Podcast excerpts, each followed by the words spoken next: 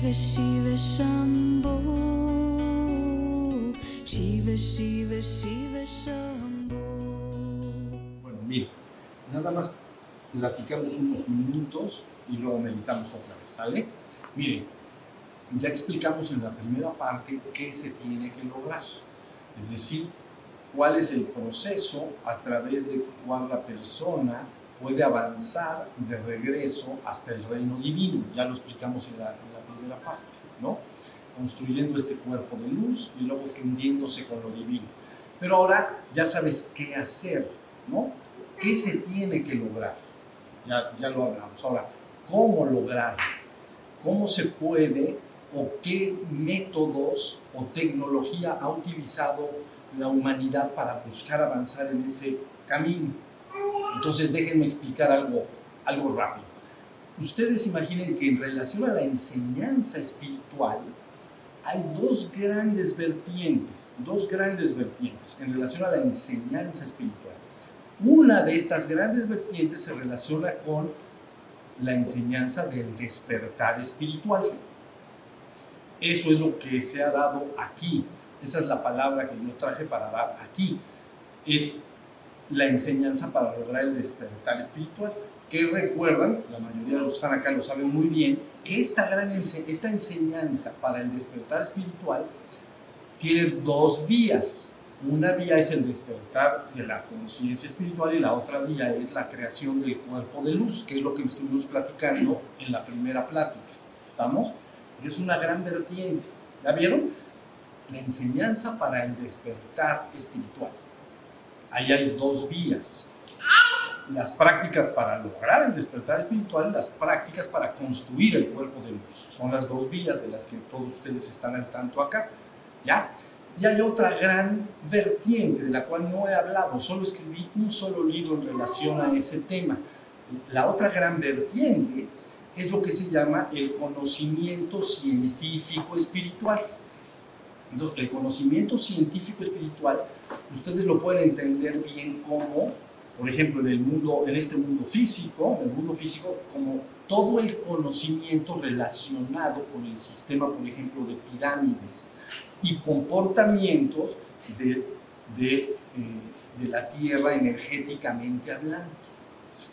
Conocimiento científico espiritual. Entonces, en la parte física es el conocimiento que la gente llamaría por qué razón existen las pirámides, para qué existen. Entonces se llama científico espiritual, cómo las pirámides afectan la conciencia de los seres humanos, etc. ¿Ya bien? Y entonces campos energéticos, etc. Ahí en ese conocimiento científico espiritual estaría la geometría sagrada, por ejemplo. ¿Ya vieron? En ese conocimiento científico espiritual estaría todo lo relacionado con la aparición de los merkabás. Un merkabá es un, en español es merkabá, es, es cuerpo espiritual de luz. Entonces, es un estamos hablando de la plataforma física, pero si descendiera algo hiperfísico hacia el reino espiritual es el descenso de los merkabás. Entonces, un cuerpo espiritual de luz.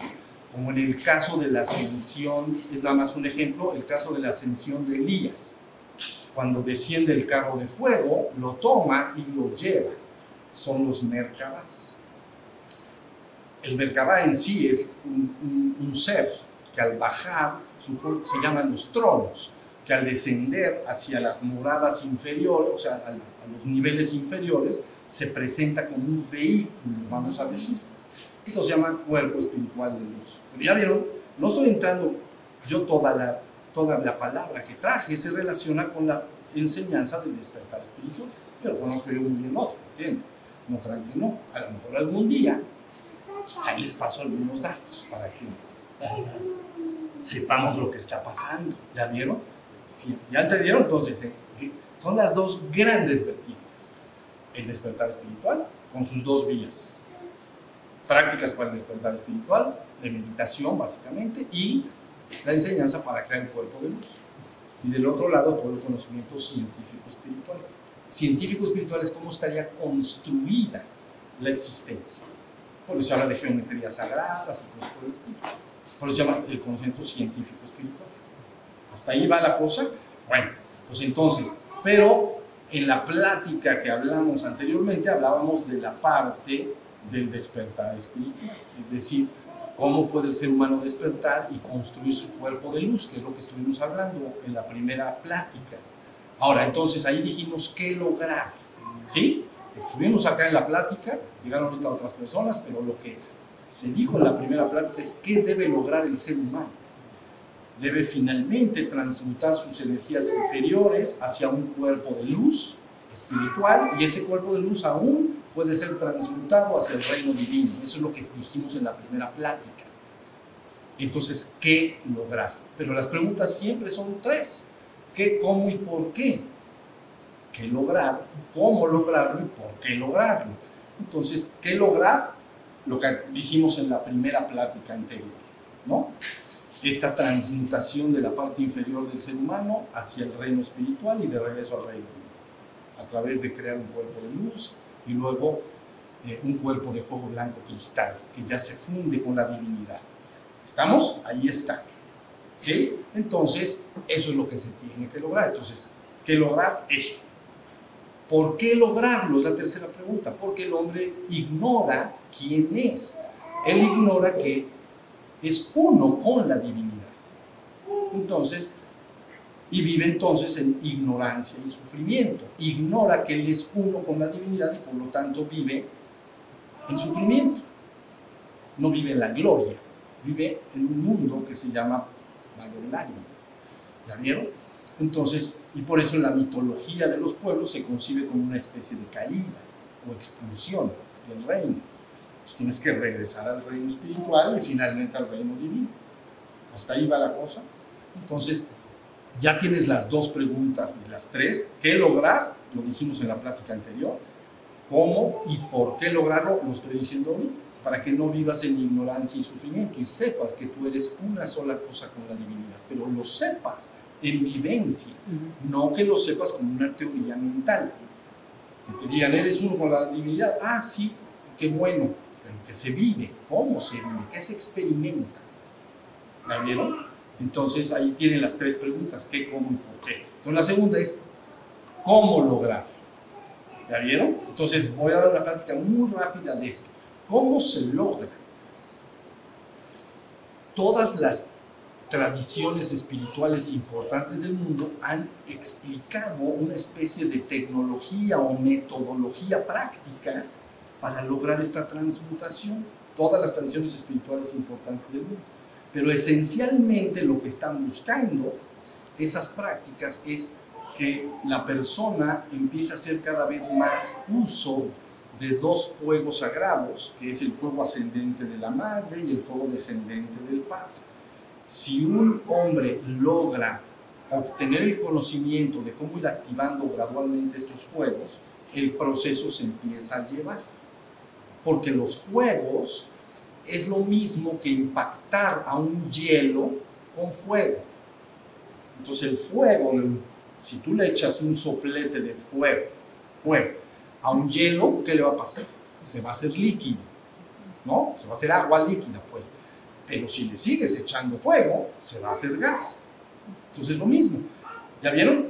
La enseñanza del uso de estos fuegos cósmicos, el, el fuego ascendente de la madre y el descendente del padre son los requisitos indispensables para que el cuaternario inferior, que llamamos al principio los cuatro cuerpos inferiores, estén impactados por el fuego y se vaya transmutando. ¿Ya vieron? Ahora, ¿cómo empezar para que los fuegos no nos sangoloteen demasiado? Entonces se hacen unas, casi todas las muchas de las prácticas espirituales del mundo ofrecen una tecnología de respiraciones físicas, que en la India se llama pranayama, ¿no? Pero cada tradición tiene ciertas prácticas de respiraciones, porque lo que vas a hacer con esas respiraciones es que haces un uso de un fuego indirecto. Estás agarrando más que los fuegos internos de la madre o del padre, internos, tomas un fuego externo que llamas de la energía del sol la energía del sol, cuando emana un fuego y llega la, energía del sol, cuando llega a la tierra, la carga. Por eso un día soleado, las gentes están contentas, estén, tienen el estado de ánimo alto, se visten de colores y están felices. Si está chipi chipi, todo nublado y no entra bien el sol, la gente, lógico, puede remontar el estado de ánimo, pero tiende uno a estar más con la frazada puesta en las piernas y ya no quiere uno ni salir, hay que salir. ¿Ya entendieron? Entonces, el sol, fíjense bien, el sol está impactando continuamente la, su energía en la Tierra. Entonces la energía se carga de prana, o se, carga, se llama, en, en física sería se ioniza, ionización negativa. Así se llama, pero negativo no es mal, es que es de los electrones, no de los protones. Se, se pone cargadita la naturaleza cuando entra el sol. ¿Ya vieron? Y entonces en la India le llaman prana y en China le llaman chi. Cuando esa energía entra y las personas empiezan a hacer ciertas prácticas respiratorias diseñadas, la energía que entra impacta inicialmente el segundo cuerpo del que hablé en la primera plática, ¿se acuerdan? Cuerpo físico, cuerpo etérico o vital o cuerpo de energía, o cuerpo pránico, cuerpo emocional y cuerpo mental. Cuando haces las respiraciones, entra al segundo cuerpo y se, te cargas como una batería. ¿Ya vieron? Esa batería que, con la cual te estás cargando, ¿no? Por eso yo he sugerido un programa muy claro y sencillo que se llama, ¿cómo se llama? Yoga de la energía y yoga de la atención. Entonces, con el yoga de la energía están las respiraciones, la persona se carga de energía. Tan pronto ese cuerpo se carga de energía, fíjense bien, su energía no queda ahí, se va al primer cuerpo, al físico, y también se va al 2 y al 3. Digo, al 3 y al 4, perdón. Se reparten los cuatro cuerpos. Entonces empieza a abrir todo. La gente entendería que se abren los canales energéticos del cuerpo, ¿ya vieron? Se empiezan lo que se llaman nadis en la tradición de la India, ¿no? El segundo cuerpo, este cuerpo físico tiene un sistema de venas y un sistema nervioso y un sistema linfático, que son canales, tubos. Bueno, pues el cuerpo 2 tiene igual unos canales, pero que se llaman eh, nadis, 72 mil nadis. Yo no los he contado, pero dicen por ahí que son 72 mil nadis. Pero bueno, esos nadis en el hombre común y corriente, digamos, sin ninguna práctica, están abiertos, pero muy poquito. ¿Ya? Entonces, cuando hace las respiraciones, empiezan a abrirse esos nadis y luego impactan hacia abajo al cuerpo denso, a su sistema nervioso y al sistema de glándulas y al sistema de los plexos nerviosos y lo impacta también el fuego del sol con las técnicas respiratorias y luego impacta los cuerpos emocional y mental. Entonces la persona empieza ya el proceso de transmutación. Por eso normalmente se sugiere al principio prácticas respiratorias para que no vaya directo hacia los fuegos internos de una manera directa. Entonces ya después de hacer, yo recomendaría al que tenga interés que tomara el yoga de la energía y el yoga de la atención, tal y como lo dejé dicho y explicado en las páginas, y lo practicara, por ejemplo, dos años o tres años. Entonces ya todo el proceso está llevándose a cabo. ¿Ya vieron? Luego, número dos, el curso también del yoga de la energía y yoga de la atención ofrece los primeros ejercicios para transmutar la energía de la madre. Ahí están, que le llamamos energía de transmutación sexual. Entonces, se transmuta la energía, ya estás usando un fuego sagrado interno. Poco a poquito. Le llamamos tantra, pero tantra solitario, no tantra en pareja. Pero el curso lo ofrece tantra solitario. ¿Ya vieron lo que estamos haciendo? Entonces, respiras, se carga tu cuerpo vital y se cargan los otros tres. Ah, ok. Y se empiezan a abrir y empiezan a, se empiezan a, poner más, llámale calientes, pero porque están impactando por un fuego de la, de la madre. Luego, número dos, el propio curso de yoga de y yoga de atención te dice cómo transmutar solitariamente y en frío la energía de la madre hacia arriba. Entonces ya estás metiendo el fuego. ¿Ya vieron? Luego, número tres, después de la respiración pránica de ese curso, ¿ve? se llama de respiración pránica para cargarte de prana. Por eso se atrapa la energía así y ya queda atrapada adentro. Entonces, después de la energía pránica hay un ejercicio de visualización en el cual por primera vez imaginas una luz arriba y afuera de tu cabeza imaginas que desciende por ti y penetra. Ya estás usando el fuego del Padre. Ahora sí, ¿ya vieron? Entonces, ahí, sepas o no sepas lo que yo estoy diciendo, la persona que hiciera todas estas prácticas va avanzando en el camino que estoy diciendo. ¿Ya vieron? Pues conforme más hace sus respiraciones, dos, tres años, ya después si quisiera podría entrar en otras páginas que tenemos en internet y buscar otras diversas técnicas que ahí hay. Dejé muchísimas técnicas puestas ahí. Pero bueno, por lo menos dos o tres años hacer las respiraciones y el curso tal como se explica ahí. ¿Ya vieron? Luego entonces ya empieza todo lo, energético que estás haciendo. Ya te fijas, estás respirando, se cargan los cuatro cuerpos. Transmutas, aumentas y estás cargando los cuatro cuerpos. Luego empiezas a, en meditación, a bajar la luz arriba y afuera de la cabeza. Empieza a intervenir la energía del paz. Entonces, ya está. ¿Ya viste? Esos fuegos primero con el fuego externo solar y luego ya con los fuegos internos de la madre y del padre, empiezan los cuatro cuerpos o cuaternario inferior mortal, ya lo vas a empezar a transmutar. ¿Ya vieron? Imagínate, ahí les va, porque ahora lo voy a tener que hacer como metáfora. Imagínate que los dos primeros cuerpos abajo, físico y físico sutil, fueran hielo Imagínate que el cuerpo emocional y mental fueran agua y tú estás metiendo fuego. Entonces va a estar pasando el agua y el hielo, lo está buscando llevar a dónde? Al gas, gas, ¿no? ¿Cómo se llama? A ver, el sólido, sólido, líquido y gaseoso. Se está pasando a gas. Porque tu cuerpo físico, los dos, tus cuerpos físicos, sutil y denso, son como hielo. Entonces tu cuerpo emocional y mental son como agua. Si les metes fuego, no te quepa la menor duda, ¿no? Que poco a poco se va a ir cambiando a gas.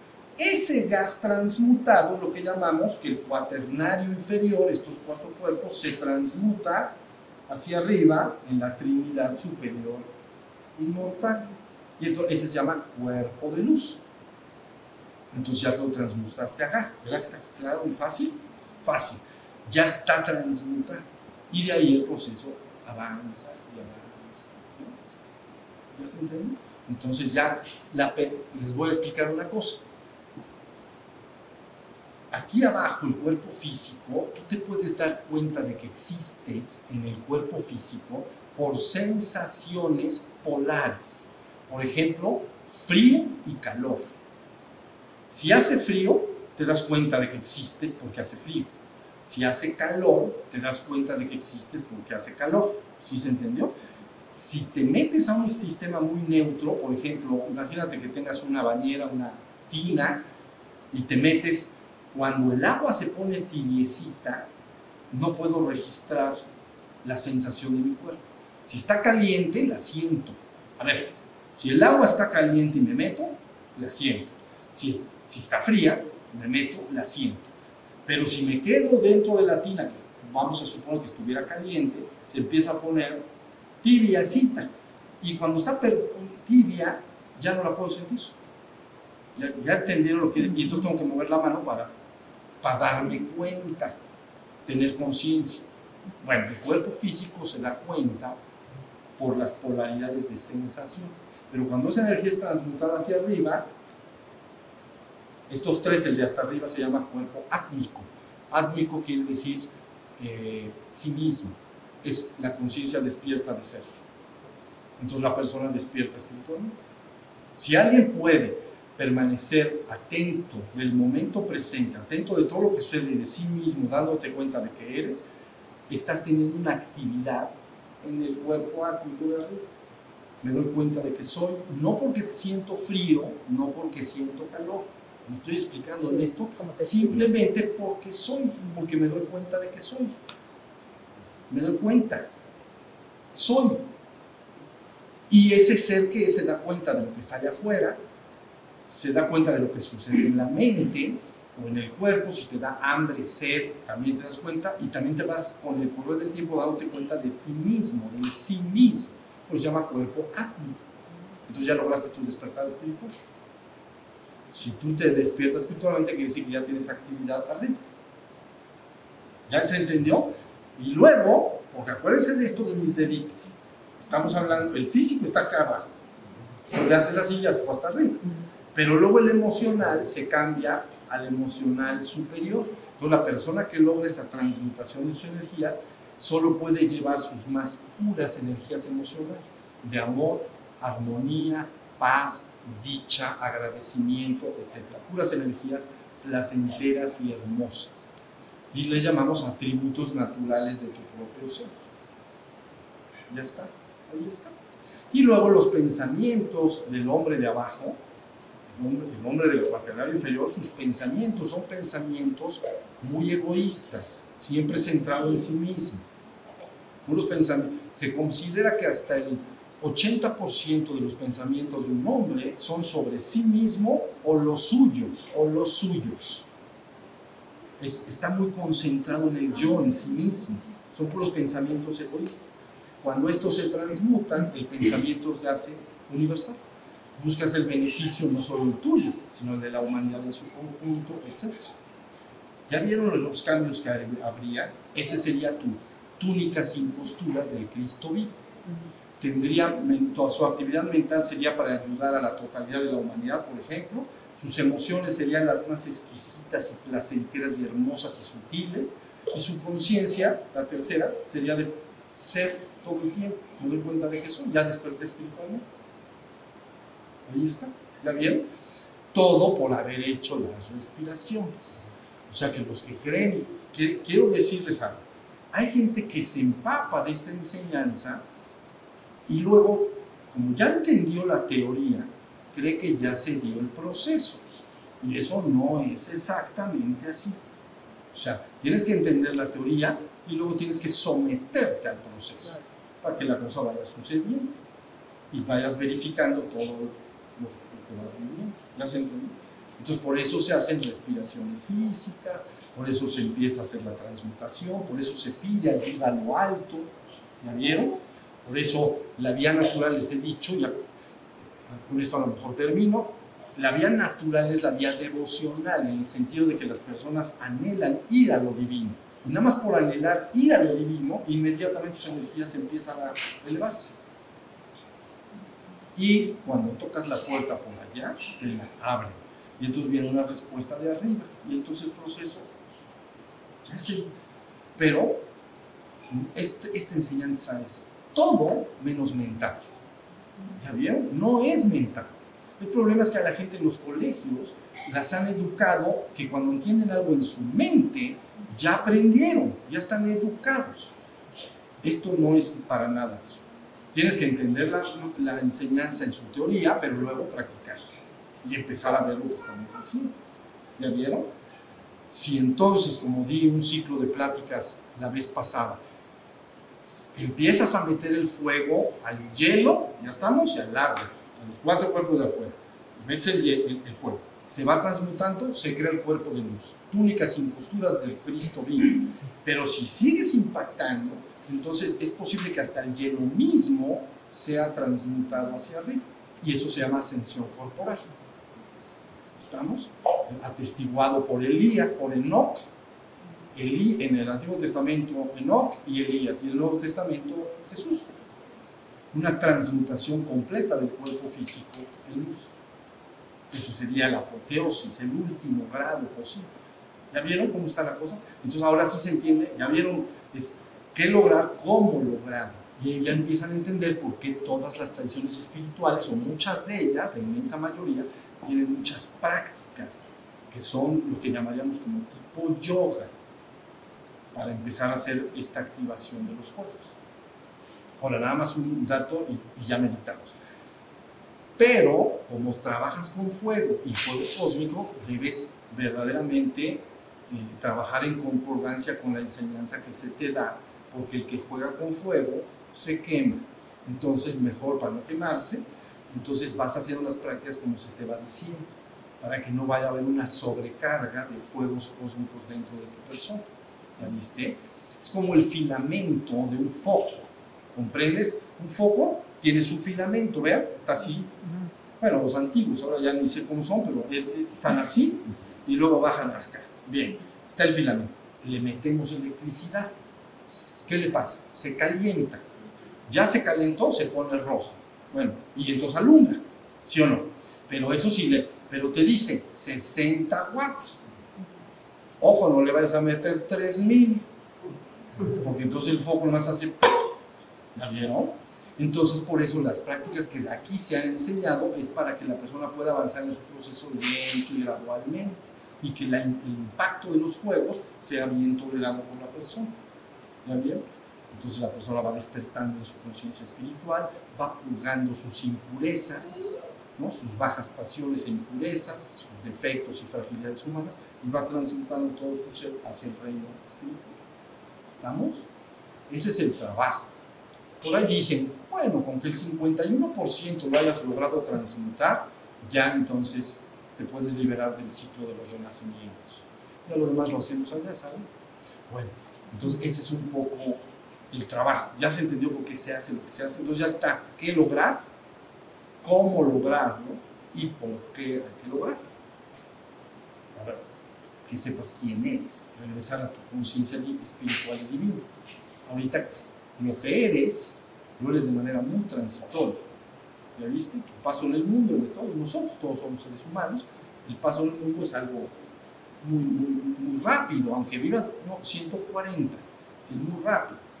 Entonces tienes que ir a tu naturaleza espiritual y divina, donde se vive la eternidad. Entonces, de ahí el comentario que dije al principio, pasar del reino de la muerte al reino de la vida eterna. Pero la cosa es cómo. ¿no? Tal y como se dio la enseñanza acá, la palabra que aquí se dio está perfectamente clara y guiada para que las personas puedan avanzar. Deben de guiarse como se les dijo ahí. ¿Estamos?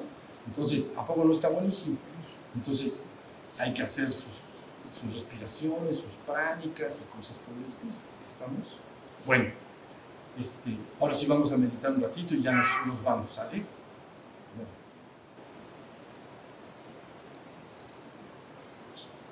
Bueno. Unas últimas palabras. Aparte de lo que recomendé de acogerse al curso el yoga de la energía y el yoga de la atención durante dos o tres años y luego poco a poco ir pasando otras prácticas, en fin, uno ya va a ir sabiendo. Yo les recomiendo acaloradamente, y más en estos tiempos, que hagan el ejercicio que ahorita hicimos en meditación. Entonces, es muy sencillo. Aparte de esas, del yoga de energía y yoga de la atención, aunque ahí una vez en que se termina la respiración pránica y se hace el descenso de la luz. Aparte de eso, que ustedes una o dos veces al día imaginen esta luz arriba y afuera de la cabeza, que descienda la luz y que construye este pilar de luz. ¿Ya vieron? Está así todo alrededor. Un pilar de luz fulgurante. Entonces, eh, columna, pilar de luz pero debe ser llamado, debe de conectarse uno y solicitar que la luz descienda. No tiene, puedes solicitarlo con la palabra, diciendo algo a las alturas. Desciende sobre mí o cosas por el estilo. Pero Señor, desciende en mí, entra en mí, en mi vida, en mis asuntos. Puedes usar palabras, pero lo que más importa es esto, el corazón, que verdaderamente lo esté sintiendo, que desees que verdaderamente suceda. No, un razonamiento demasiado frío no logra el, objetivo, es, es la, el, llamado ferviente del corazón.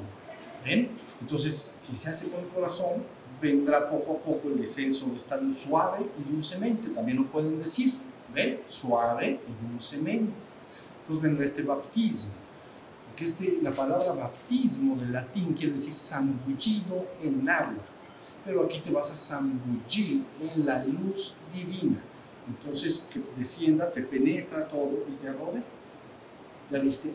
Esto es requisito indispensable, entre otras cosas, para hacer una especie, pues una especie de separación entre tu energía que está eh, trabajando hacia la luz y las energías del mundo. ¿Ya vieron? Entonces es una especie de barrera para que las energías indeseables del mundo, las deseables pueden entrar, pero las energías indeseables no pueden penetrar este, esta columna de luz.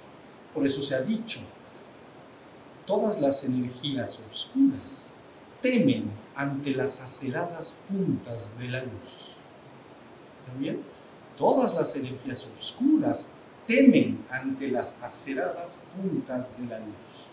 Entonces, cuando se ha formado este, este, pilar o columna de luz, entonces aparte radia aceradas puntas de luz, lo que llamé el manto, ¿se acuerdan?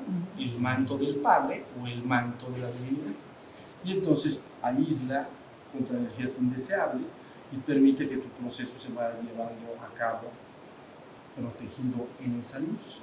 Pero hay que hacer el llamado diario, no es un llamado cada no sé cuánto tiempo, sino hacerlo como una rutina diaria, dos, tres veces, y cuando uno tiene un ratito solo, digamos que le sobra uno tiempo, en cualquier sillón, en cualquier parte, eso no importa, ¿no? Si estás en tu cama, a lo mejor te levantas tantito para que no estés completamente horizontal, tantito, ¿ves? Pones unos cojines atrás, te levantas tantito y entonces ahí también, ¿lo viste?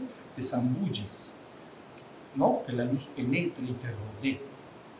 Y al principio puede iniciar como un proceso imaginativo, pero luego se empieza a hacer un asunto muy evidente, que la luz está descendiendo y está empezando a, formarse alrededor tuyo. Este pilar de luz es, es importante, ¿vale?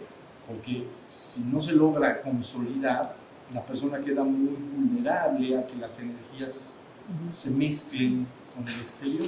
Entonces, no es por querer ser separatista, ¿entienden? Pero sí hay que poner una especie de luz alrededor de uno para que entonces el proceso se vaya dando a cabo. De todas maneras, les darás a tus hermanos todo, radiándoles la luz, pero no que se metan energías que no son deseables. Solo las energías luminosas pueden traspasar este pilar o columna de luz, pero trabajen en él hasta que esté consolidado, hasta que esté formado. Entonces, serás una luz para tus hermanos en el. ¿Estamos?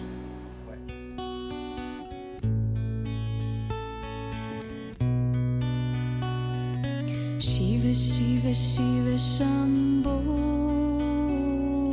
Shiva, Shiva, Shiva.